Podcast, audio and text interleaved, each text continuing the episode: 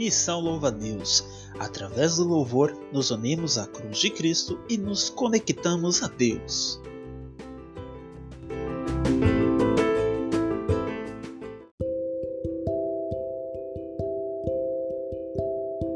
Seja muito bem-vindo a mais um episódio do podcast da Missão Louva a Deus.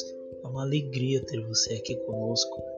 Uma alegria que você está acompanhando nossos episódios, ou se esse é o seu primeiro episódio, seja muito bem-vindo. Não importa se já escutou os outros, se esse é o primeiro, é uma grande alegria ter você aqui conosco.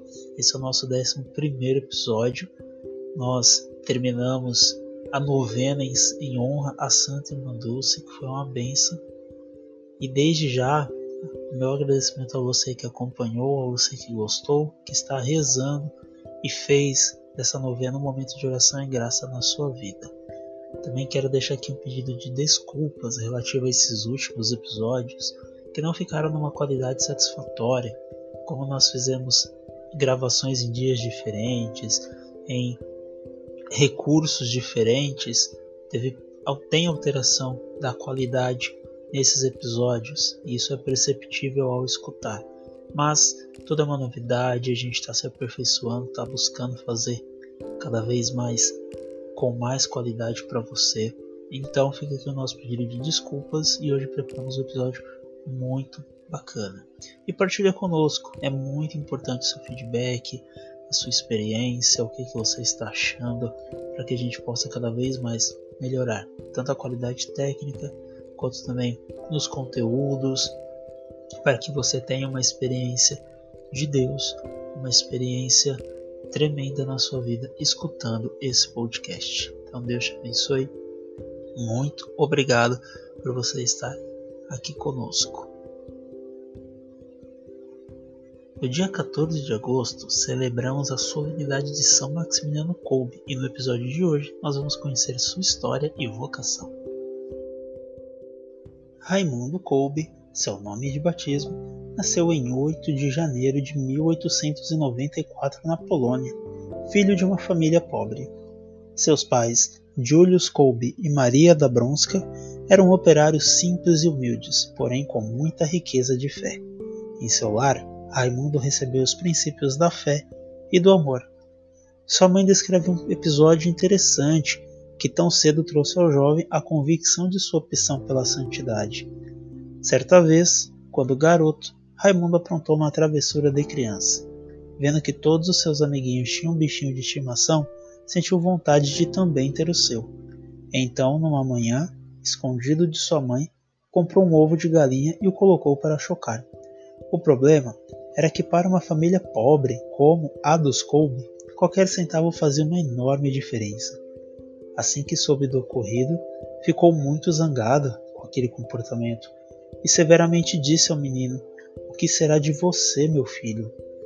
Após esta ocasião, Raimundo se tornou outra criança, mais quieto e mais reservado, preocupando a mãe. E foi após muita insistência que ele confessou. Desde aquele dia em que a senhora me repreendeu, perguntando-me o que seria de mim, eu rezei muito a Nossa Senhora para que me dissesse o que aconteceria comigo. Certa vez, Encontrando-me na igreja e perguntando-lhe novamente, Nossa Senhora me apareceu. Trazia nas mãos duas coroas, uma branca e outra vermelha. Olhava-me com afeto. Perguntou-me se eu queria aquelas duas coroas. A branca significava que eu ia perseverar na pureza, e a vermelha que eu me tornaria mártir. Respondi-lhe que aceitava as duas. Com toda a bagagem humana e espiritual adquirida em família, Kolbe, aos 13 anos, ingressou no seminário dos frades menores conventuais franciscanos e, vivendo entre os confrades, logo demonstrou a força de sua vocação religiosa. No período dos estudos, Raimundo foi um estudante que deixou marcas por sua mente brilhante e por ser muito atuante, apesar de bem novo. Ainda nesse período, manifestou sua imensa devoção a Nossa Senhora, quando fundou um apostolado mariano, dando o nome de Milícia da Imaculada em 16 de outubro de 1917. Encerrou seus estudos em Roma, onde foi ordenado sacerdote em 1918, A partir daí, assumiu o nome religioso de Maximiliano Maria, fazendo uma homenagem a São Maximiliano e a Nossa Senhora. Fazendo uma breve explicação sobre esse processo de mudança de nome de um consagrado ou consagrada, antes do Concílio Vaticano era obrigatório, porém, nos dias de hoje não é mais exigido. Para quem não sabe, o Concílio Vaticano é a assembleia de todos os bispos do mundo ou de uma representação dos bispos do mundo inteiro, que, em comunhão com o Papa, procura esclarecer questões de fé, de moral ou da vida prática da Igreja. Então, esse processo de troca de nome vem de uma tradição antiga, desde a época do século VI, onde os consagrados mudavam seu nome assim que faziam seus votos e seu compromisso de consagração a Deus. O significado com este ato é que se abandona a pessoa velha e adere a um novo modo, uma nova pessoa, uma nova vida. Mesmo isso não sendo exigido atualmente, ainda tem muitos que fazem por opção voluntária, e é um gesto praticado até hoje pelos papas, que quando eleitos assumem o um novo nome, que vai de encontro ao gosto pessoal de cada um e com sua atuação na forma de guiar a igreja. Essa alteração acontece de forma simbólica. No registro civil, o nome de batismo permanece inalterado. Então, nesse caso do padre Kolbe, a gente vê que ele homenageia São Maximiliano, um santo de sua devoção, e ao colocar Maria nossa Senhora por quem ele sempre teve devoção desde a infância. Após a ordenação, voltou para seu país natal e passou a dar aulas no Seminário Franciscano de Cracóvia, cidade esta que sediou a Jornada Mundial da Juventude em 2016. O agora padre Maximiliano Maria Kolbe destacou-se na igreja pelo grande amor a Nossa Senhora e por um potente espírito empreendedor na área da comunicação social. Passados quatro anos de sua ordenação, em 1922, fundou uma tipografia, quase sem dinheiro nenhum. Ele mesmo criou e editou uma revista dedicada a Nossa Senhora, passando depois a fazer um periódico semanal, uma revista para as crianças e outra para os sacerdotes. Inicialmente, as tiragens começaram pequenas e em pouco tempo se tornaram milhares. O espírito empreendedor do padre, porém, não se contentava apenas com a comunicação escrita, e movido por essa inquietação, criou uma emissora católica de rádio. O alcance de sua ação apostólica, através dos meios da comunicação, foi tomando grande proporção e chegou até a ir para o Japão. A meta, estender a obra ao mundo inteiro, conquistando almas para Jesus através da Virgem Maria. No início da Segunda Guerra Mundial, Padre Maximiliano voltou à Polônia para assumir a formação dos novos franciscanos. Em 1939, os nazistas invadiram sua terra e o prenderam. Ele chegou a ser solto, mas foi novamente preso em 1941, sendo transferido para o campo de concentração de Auschwitz, onde conheceu os horrores da guerra provocados pelos nazistas. Explicando um pouco sobre os campos de concentração, eles são construções militares desenvolvidas com o objetivo de aprisionar pessoas, sendo essas prisioneiras de guerra ou prisioneiras políticas. Os campos de concentração foram utilizados com o objetivo de segregar determinados grupos políticos, classes sociais ou estrangeiros do restante da população. Lá no campo de concentração eles não eram tratados por seus nomes e sim por um número. O de Padre Kolbe era 16.000 670. Michel Dzirsk, ex-prisioneiro do campo de concentração de número 1261, esteve quatro anos por lá. Em 2004, na celebração dos 110 anos do nascimento de São Padre Kolbe, deu seu testemunho. Padre Kolbe esteve no campo de concentração por 77 dias. Chegou no dia 28 de maio de 1941. Era tranquilo, um homem em que resplendia a bondade, um verdadeiro amigo. Aqueles que o conheciam sempre o ajudavam devido à sua fragilidade. Eu nunca me aproximava dele. Ele sempre falava com os outros padres a respeito da Imaculada e da Santíssima Trindade. Somente os mais velhos o escutavam. O mais interessante era perceber o quanto era bom. Às 13 horas do dia 29 de julho de 1941, Momento de pausa no trabalho no campo, a sirene soou. Deu medo. O sol não era o mesmo. Naquele dia, entendíamos que era algo de ruim. E todos deveriam deixar o trabalho e ir para o pátio. É o momento do apelo, ou seja, o controle de prisioneiros de cada bloco. Alguns não suportavam o trabalho e morriam, mas vivo ou morto, tinha que estar no momento do apelo. Não podia faltar nenhum prisioneiro. Deus me permitiu estar em tantos apelos, não sei como consegui. Naquele dia era apelo punitivo, somente para o nosso bloco, e nenhum outro bloco. Os outros não podiam nem mesmo ver pela janela, senão também eram punidos. Borgoviec exercia a função de levar ao forno crematório os corpos dos falecidos. Ele sobreviveu ao campo de concentração e testemunhou detalhes do que acontecia por lá. Certa vez, quando os prisioneiros voltavam de um trabalho desumano, eles iam entrando no pavilhão que servia de dormitório, enquanto alguém ia contando o número de prisioneiros que passavam pela porta. A quantia estava errada. Faltava um prisioneiro. O chefe fala que se tal prisioneiro não aparecesse até a tarde do outro dia, dez daqueles miseráveis prisioneiros iriam para o bunker da fome. Ora, levando em conta a situação em que se encontravam, morrer por fuzilamento seria um privilégio, pois deixariam de sofrer todos aqueles infortúnios do campo. Até mesmo ser enforcado não os fazia medo mas o bunker podia deixar qualquer um que tivesse coragem de enfrentar as atrocidades e crueldades dos nazistas sem dormir de tanto temor. Agonizar por dias de fome e sede no bunker era algo apavorante. Frei Maximiliano pensou: como alguém pode ter a coragem de fugir sabendo que dez de seus companheiros irão ter a morte mais horrenda? Como estaria a consciência desse homem?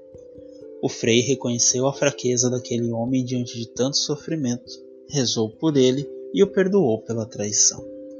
A hora chegou e o prisioneiro fugitivo não apareceu.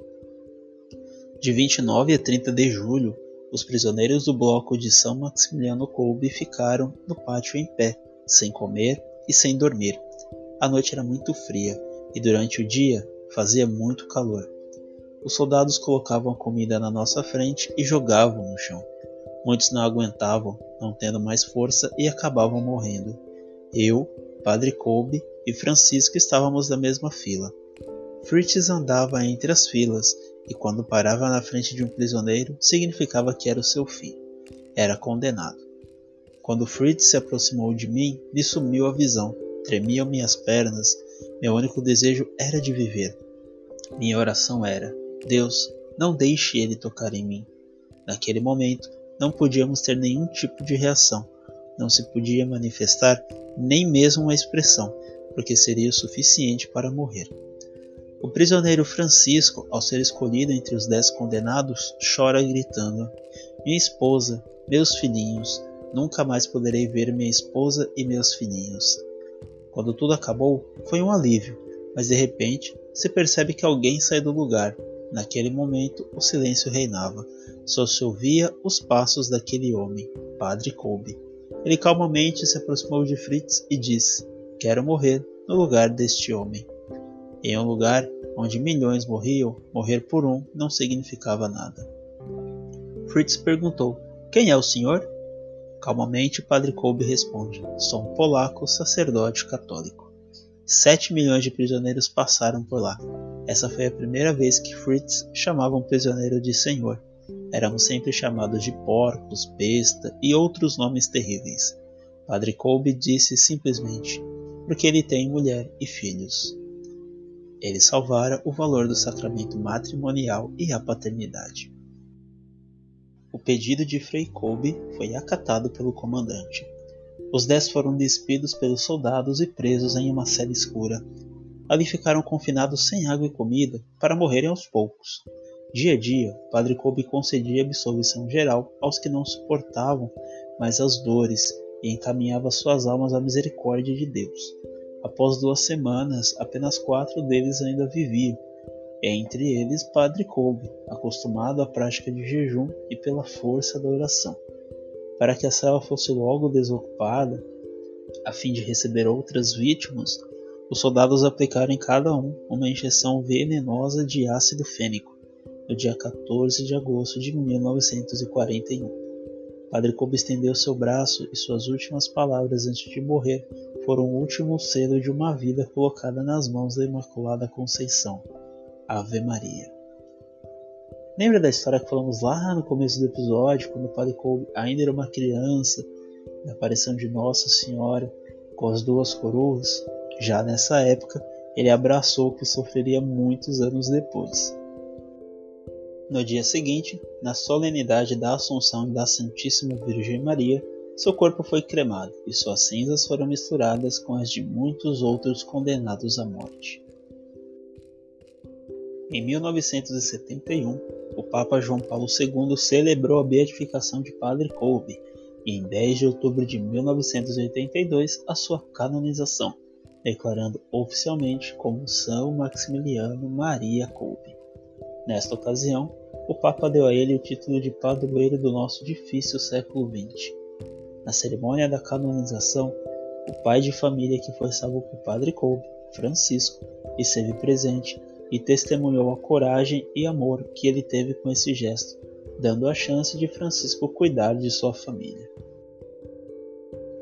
Atualmente, a Milícia da Imaculada continua evangelizando com o mesmo amor e empenho de São Maximiliano Kolbe, através da TV, rádio e das publicações impressas, com a missão de anunciar Jesus Cristo e seu Evangelho, em sintonia com as orientações pastorais da Igreja Católica Romana, seguindo o carisma mariano, missionário e colbiano.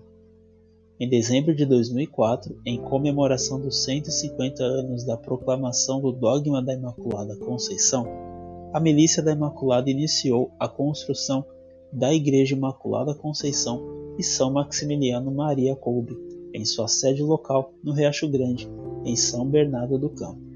Em 25 de março de 2006, na festa da Anunciação do Senhor, foi inaugurada com a Santa Missa solene presidida e bênção dada pelo antigo bispo diocesano de Santo André, Dom Nelson, e elevado em 2014 de templo a santuário. O Santuário Imaculada Conceição e São Maximiliano Maria Kolbe é um lugar de intimidade com Deus para os milites e visitantes, pois é possível visualizar uma rica paisagem da natureza e sentir o ar puro, por conta da proximidade com a Mata Atlântica e o litoral paulista.